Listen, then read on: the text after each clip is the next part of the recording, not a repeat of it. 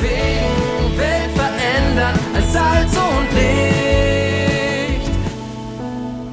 Weltbeweger. Gespräche über Gottes Wirken heute und Mission weltweit. Herzlich willkommen, liebe Missionsbegeisterten da draußen. Ich begrüße euch zu einer neuen Episode von Weltbeweger, dem Podcast der Allianzmission. Hier berichten wir über Gottes Wirken weltweit und Mission heute.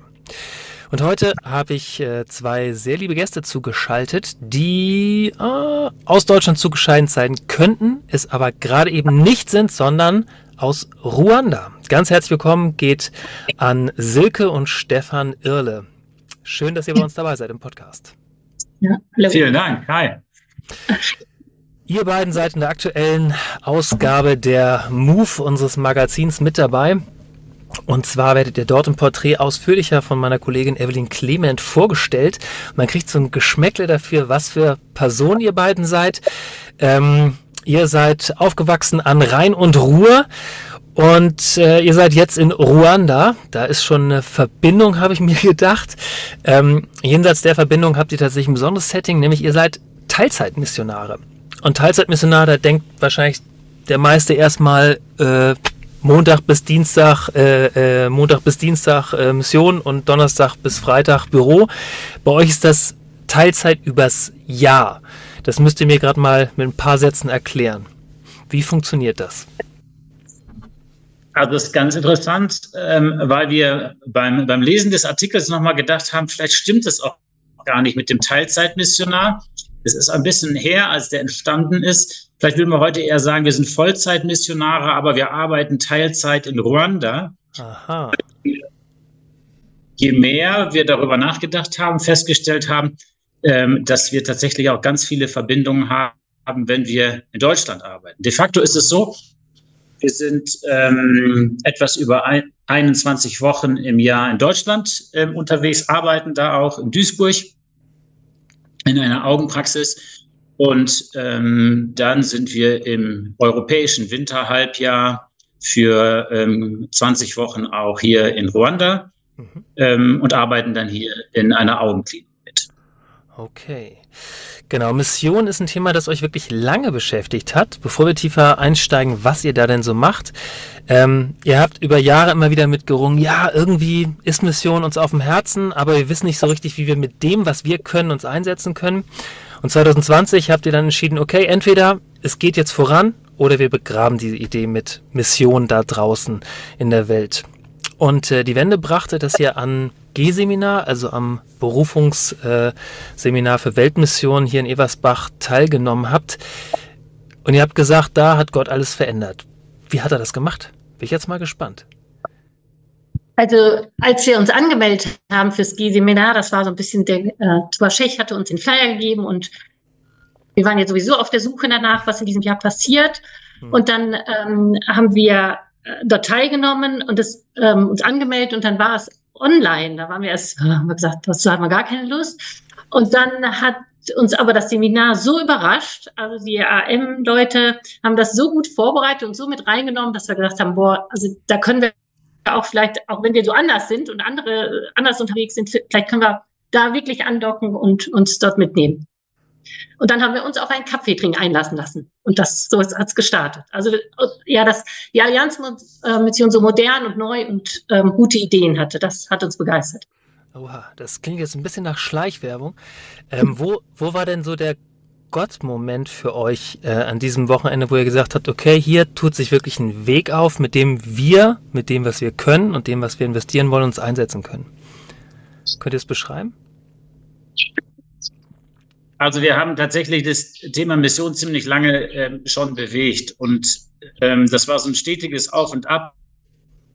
Und als das Jahr 2020 anfing, haben wir gesagt, äh, dieses Auf und Ab, das ist kaum noch auszuhalten. Das ist wie so ein Jojo. Das war für uns schwierig, das war aber für unsere Freunde und Familie schwierig. Und tatsächlich äh, sind dann zwei, drei Dinge ähm, miteinander passiert. Und diese Initialzündung war die, die Einladung von Thomas, kommt doch mal dahin und dann wird das zweite wird das G-Seminar, das dritte war wirklich dieses gemeinsame Kaffee trinken und das zusammen hat irgendwie ein Bild ergeben, wo wir gesagt haben, nee, das ist so so wertvoll und das ähm, scheint tatsächlich eine Tür zu sein, die da aufgeht. Ähm, diesen, diese Tür, diese offene Tür, da wollen wir nicht dran vorbeigehen. Und mhm. das war, glaube ich, so das, dieser Gottmoment, wie du äh, fragst, dass wir den Eindruck hatten, ähm, ja, wenn man jahrelang dafür betet, dass eine Tür aufgeht und dann geht sie auf, dann muss man, glaube ich, auch einfach mal durchgehen. Genau, kann trotzdem noch ein schockierender Moment sein, aber es, es macht dann durchaus Sinn, ja. Genau, äh, unsere Hörerinnen und Hörer, die können euch ja nicht sehen. Vielleicht äh, erzählt ihr uns gerade mal zwei, drei Sätze über euch. Wie alt seid ihr? Wo seid ihr aufgewachsen? Ähm, Gibt es auch Familie zu euch? Ähm, genau. Genau, ich bin die Silke, ich bin 49 Jahre alt, bin aufgewachsen am Niederrhein. Der Stefan und ich sind jetzt, wie lange verheiratet? 95 verheiratet. Genau, wir haben vier erwachsene Kinder, also die sind 24, 22 und 18 Jahre alt. Keiner von denen ist mehr zu Hause. Das war der Grund, warum wir auch so eine neue Idee ja, verfolgen konnten, losgezogen sind. Mhm. Ja, und ich ähm, heiße Stefan, bin äh, 53 Jahre alt, ähm, komme ursprünglich aus Duisburg ähm, und dann der Liebe wegen ähm, am Niederrhein äh, gelandet und fühle mich dort jetzt seit über 20 Jahren sehr zu Hause. Ähm, genau, und wir sind, glaube ich, relativ bodenständige Leute eigentlich, die ähm, die Niederrhein sehr lieben, aber mittlerweile auch Ruanda. Okay. Ja, gehen wir da doch mal rein. Ihr seid mit einem ganz klaren Fokus äh, reingestartet in eure Art von Missionsarbeit, nämlich Grauer Star und Ruanda. Warum diese Kombination? Ja, also das, ist, das sind, glaube ich, zwei Dinge. Das, das eine ist dieses Thema, ähm, dass, dass mich das einfach unglaublich bewegt, dass, dass Menschen ähm, sehbehindert sind oder möglicherweise sogar blind, obwohl das vermeidbar ist. Und es gibt ja auf unserer Welt viele wirklich große Herausforderungen, für die wir eigentlich keine Lösung haben. Mhm. Aber bei diesem Thema äh, Kataraktblindheit ist es so, da haben wir etwa 39 Millionen Kataraktblinde auf dieser Welt. Und das Besondere daran ist, dass es eigentlich vermeidbar wäre und es ist nicht mal teuer. Es ist eigentlich mehr eine Willensanstrengung. Und, mhm. und äh, in Deutschland, in Europa ist es ja auch recht selten, dass man am grauen Star erblindet, aber in vielen anderen Ländern auf dieser Welt, die man vielleicht auch so unter dem Schlagwort globaler Süden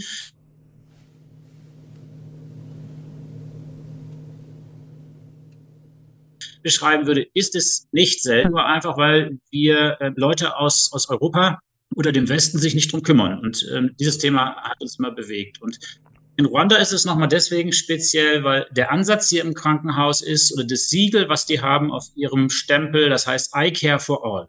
Also Augenheilkunde explizit für alle, ja. nicht nur für die Reichen, also für die, für die reichen Menschen, die einen grauen Star haben in Afrika, da gab es immer schon eine gute Lösung. Hm. Aber für die, die eben nicht privilegiert sind, nicht finanziell gut ausgestattet, da gab es keine. Und dass das hier in diesem Krankenhaus realisiert wird, dass wirklich alle hier hinkommen können und dass man ihnen hilft, das ist wirklich eine ganz geniale Situation. Wie seid ihr gerade mit dem Krankenhaus in Kontakt gekommen? Ja, Stefan hat den Pete, den Gründer von diesem Krankenhaus, in Genf auf einer Konferenz getroffen und der hat ihn eingeladen zu kommen. Mhm. Und in dieser Phase, wo wir auf der Suche waren, wo wir andocken können, hat er gesagt, komm vorbei.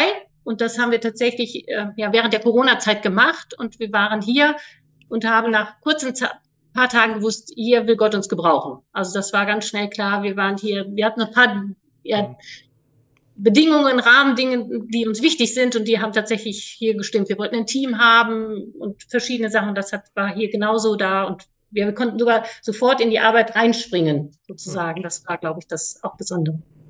Das Besondere bei euch ist auch, dass ihr zusammen im OP steht dann und das, obwohl du, Silke, eigentlich mal was ganz anderes gelernt hast. Was hast du ursprünglich gemacht?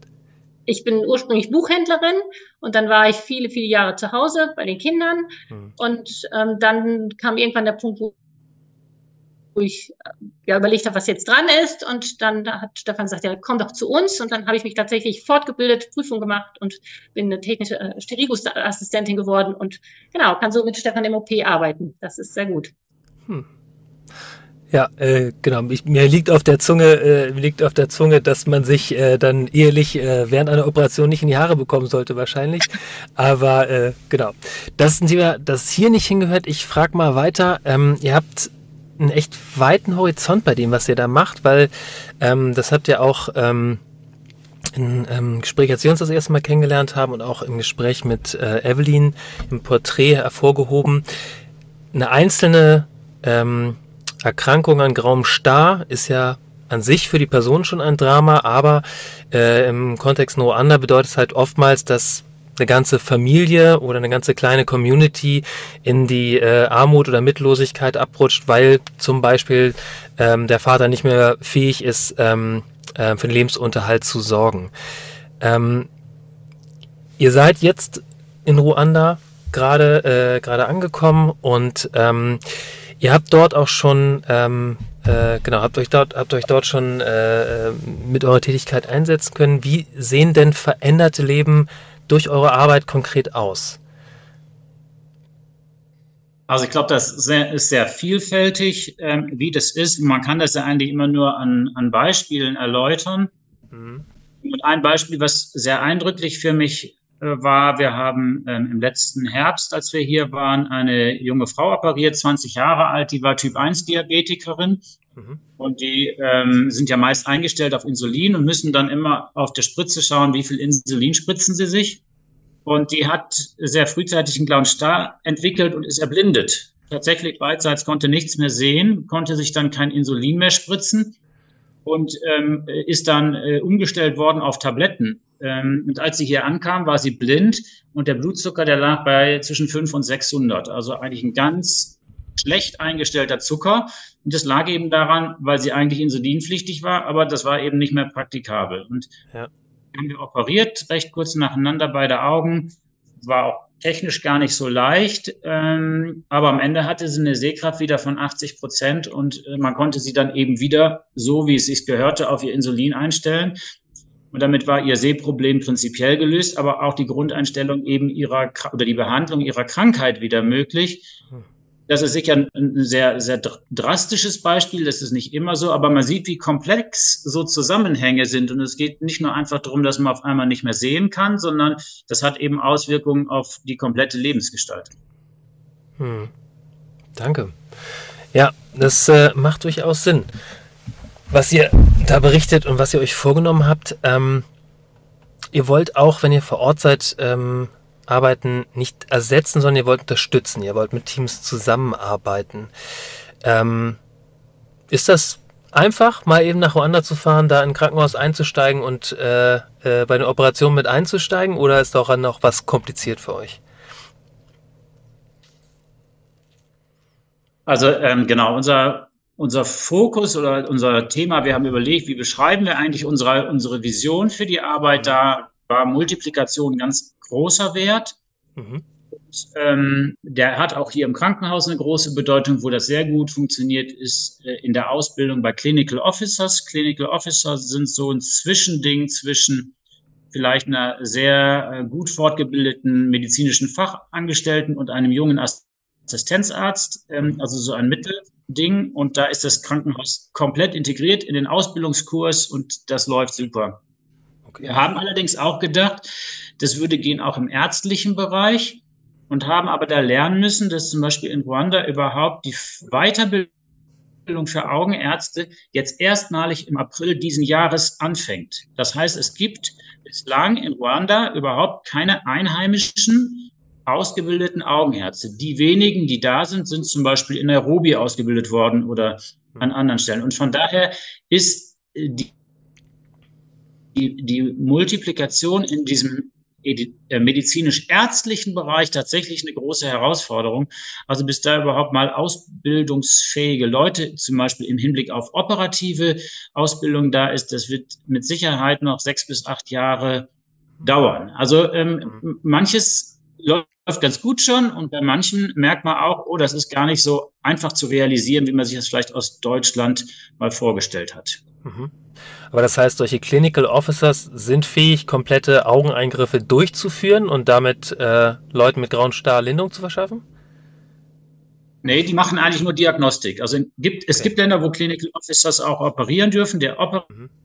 Operative. Bereich ist in Rwanda alleine Augenärzten vorbehalten. Davon gibt es eben gerade mal 20 ungefähr. Für 13 Millionen Menschen. Da ist Luft nach oben. Ähm, ja. Genau, ihr habt keine Angst vor großen Visionen. Das heißt, ähm, ihr seht nicht nur Ruanda, sondern als ihr aufgebrochen seid, war für euch so der Fokus für möglicherweise viele Länder in Ostafrika, multiplikativ. Das heißt, wenn wir jetzt von Ruanda reden, ist schon klar, die Menge Augenärzte im Verhältnis zu den vielen Menschen, da ist ein Missverhältnis. Was seht ihr, was kann entstehen, wenn ihr mal die nächsten fünf, zehn, fünf oder zehn Jahre nach vorne schaut? Was kann werden, was kann euer Beitrag sein?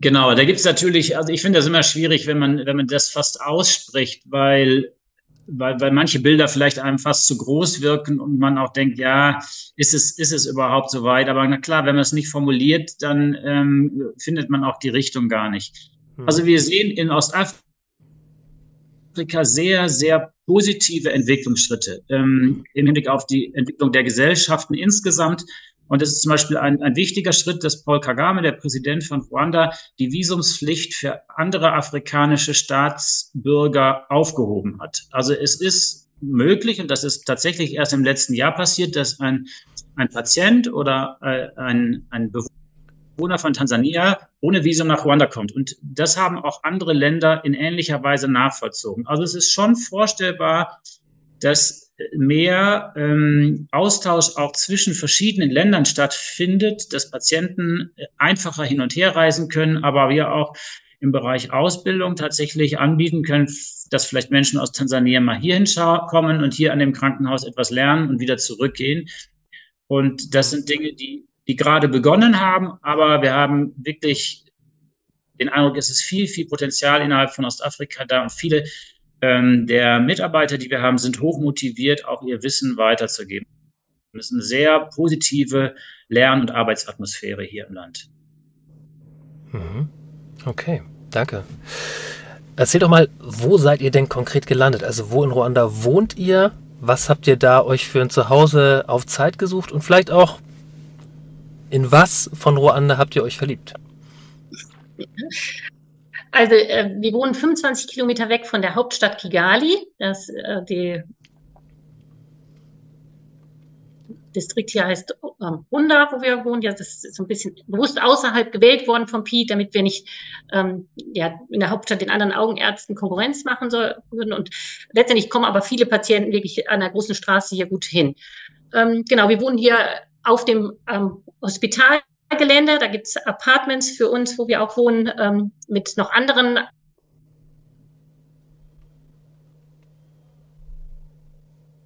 ausländischen Mitarbeitern, die jetzt hier sind, hier, hier im ähm, Hospital mitarbeiten. Genau, uns begeistert tatsächlich das Land. Das ist ganz hügelig und grün und die Menschen sind total, ja, uns auch zugewandt und nett. Also das ist wirklich eine tolle Natur und uns begeistern einfach auch die Menschen, die hier sind. Hm. Cool. Wie begegnet euch Gott in dem, was ihr tut? Könnt ihr das beschreiben? Also der, der, der Beginn, das haben wir ja ein paar Mal dieses Bild ähm, verwendet von der offenen Tür. Und wir haben den Eindruck, dass hier wirklich ähm, reihenweise Türen aufgegangen sind. Und du hast es, glaube ich, kurz gesagt. Trotzdem ist es ja so, wenn eine Tür aufgeht, dann muss man so einen Moment innehalten und sagen, gehe ich denn jetzt da durch? Ja. Und als das erste Mal wir das, den Eindruck hatten, hier gehen Türen auf, dann haben wir irgendwann mal überlegt, was könnte es eigentlich für einen Grund geben, nicht durch diese Tür zu gehen? Und der einzige Grund war eigentlich, dass wir, dass wir Angst vor der eigenen Courage haben, sozusagen.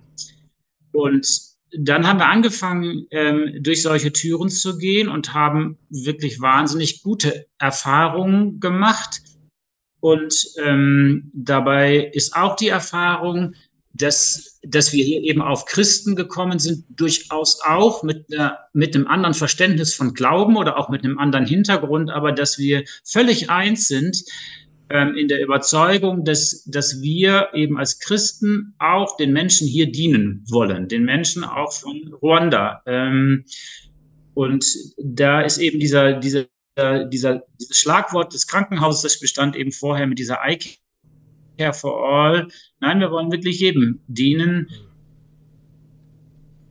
ähm, gleich woher kommt. Wir haben auch Patienten, die kommen aus dem Kongo rüber. Ähm, wir haben eben sehr arme, wir haben aber auch privilegierte, reichere Patienten. Und ähm, letztendlich, wenn die hierher kommen und die haben ein Problem, dann wird ihnen einfach geholfen und nicht da nachgeschaut, wo er her ist. Genau, besonders ist vielleicht auch wir in unserem Team sind jetzt ähm, ja fast alles Christen, aber es sind, sind katholisch dabei, evangelische und auch eben aus unterschiedlichen Konfessionsrichtungen her. Und ähm, wir haben jetzt, ähm, was es vorher nicht so gab, viel wurde einfach gemeinsam gearbeitet und sonntags in die Kirche gegangen. Und wir haben jetzt so eine Small Group gegründet, wo wir uns sonntags abends treffen und einfach für das, ja, für die Woche gemeinsam beten, austauschen, was mhm. steht ich da auch an. Und das ist, äh, glaube ich, neu für dieses Team. Und mhm. das ist so ein überraschender Moment, wo wir einfach da so gemeinsam auch vor Gott stehen konnten. Das äh, ist sehr besonders, finde ich auch, und macht Spaß. Hm. Schön. Dankeschön. Ja, gemeinlich, äh, also Gemeindeartiges habt ihr nicht nur woanders, sondern auch hier in Deutschland. Das heißt, ähm, Ihr seid, genau, hier so die Hälfte des Jahres in Ruanda, die Hälfte in Deutschland. Auf der einen Seite Augen-OPs, sich einbringen, äh, äh, sich einbringen in die, äh, in die äh, Kleingruppe, wie gerade berichtet. Auf der anderen Seite eure erwachsenen Kinder, Klinikalltag in Deutschland, Gemeindeleben mit Kindergottesdienst, Jungschar und derartigen. Ähm, ich habe mich gefragt, was kostet euch dieses Leben im Spagat und was habt ihr gelernt?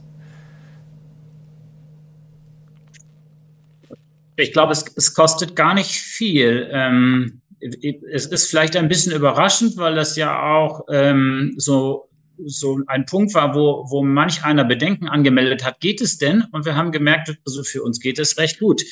Wenn wir hier in, in Ruanda sind, gibt es viele Aktivitäten, die parallel in Deutschland weiterlaufen. Und gerade durch diese Online-Formate sind wir einfach weiter dabei. Und wir wissen drum. Und wenn wir in Deutschland sind, laufen relativ viele Aktivitäten in äh, Ruanda, aber auch in Tansania weiter. Und wir sind genauso dabei. Und das Schöne und auch vielleicht ein Geschenk ist für uns, dass wir äh, ja eigentlich in der gleichen Zeitzone unterwegs sind. Das heißt, es ist sehr organisch möglich. Das ist viel schwieriger als bei den Mitarbeitern und Kollegen, die auf den Philippinen sind oder in Brasilien. Da muss man sich immer ein Bein ausreißen, um überhaupt einen guten Zeitslot zu kriegen. Und für uns ist es wirklich easy. Also ähm, wenn irgendwo ein Meeting ist, dann haben wir im Sommer gar keine Verschiebung. Im Winter haben wir mal ein Stündchen, aber das stört keinen. Und von daher leben wir tatsächlich ein bisschen bisschen in zwei Welten, ohne dass das jetzt ein großes Investment von unserer Seite wäre. Genau, also es ist schon, also die Technik begeistert, finde ich auch. Also mhm. das, äh, ich sag mal, dass wenn wir unseren Eltern jetzt ähm, im, im Videocall treffen, ähm, das ist für die auch neu, ne, für die 80-Jährigen, aber es geht und das begeistert die auch, dass die das sehen können, wo wir sind. Ähm, unsere Kinder sind jetzt auch nicht jedes Wochenende nach Hause gekommen, sondern auch eher alle vier, fünf, sechs Wochen und jetzt, mhm. ja, dann sehen wir uns eben nach neun Wochen wieder das geht für die auch gut. Ähm, dann telefoniert man einfach häufiger mal miteinander. Ähm, genau, Beziehungen muss man schon ein bisschen bewusster noch pflegen, als wenn man in Deutschland wäre. Aber da, also da alle da so ein bisschen vertrauter sind mit dieser Technik, ähm, mhm. ja, genau, man muss schon sagen, manchen, mit manchen ist es etwas schwieriger. Ähm, dafür ist es mit anderen auf einmal erstaunlich gut.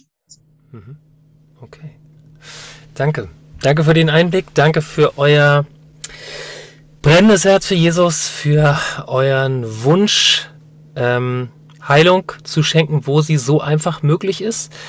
Und ähm, für euer Vertrauen, dass ihr mit uns losgegangen seid, als äh, ja auch mal wieder eine neue Art Pastor zu sein, äh, neue Art äh, Missionare zu sein, nämlich äh, in Teilzeit gestreckt sozusagen oder in Vollzeit mit unterschiedlichen Standorten, wie du Stefan das vorhin äh, beschrieben hast.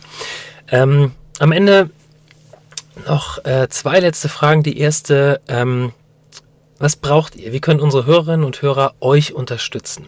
Gibt es konkrete Gebetsanliegen oder andere Dinge, wo ihr sagt, das hilft uns?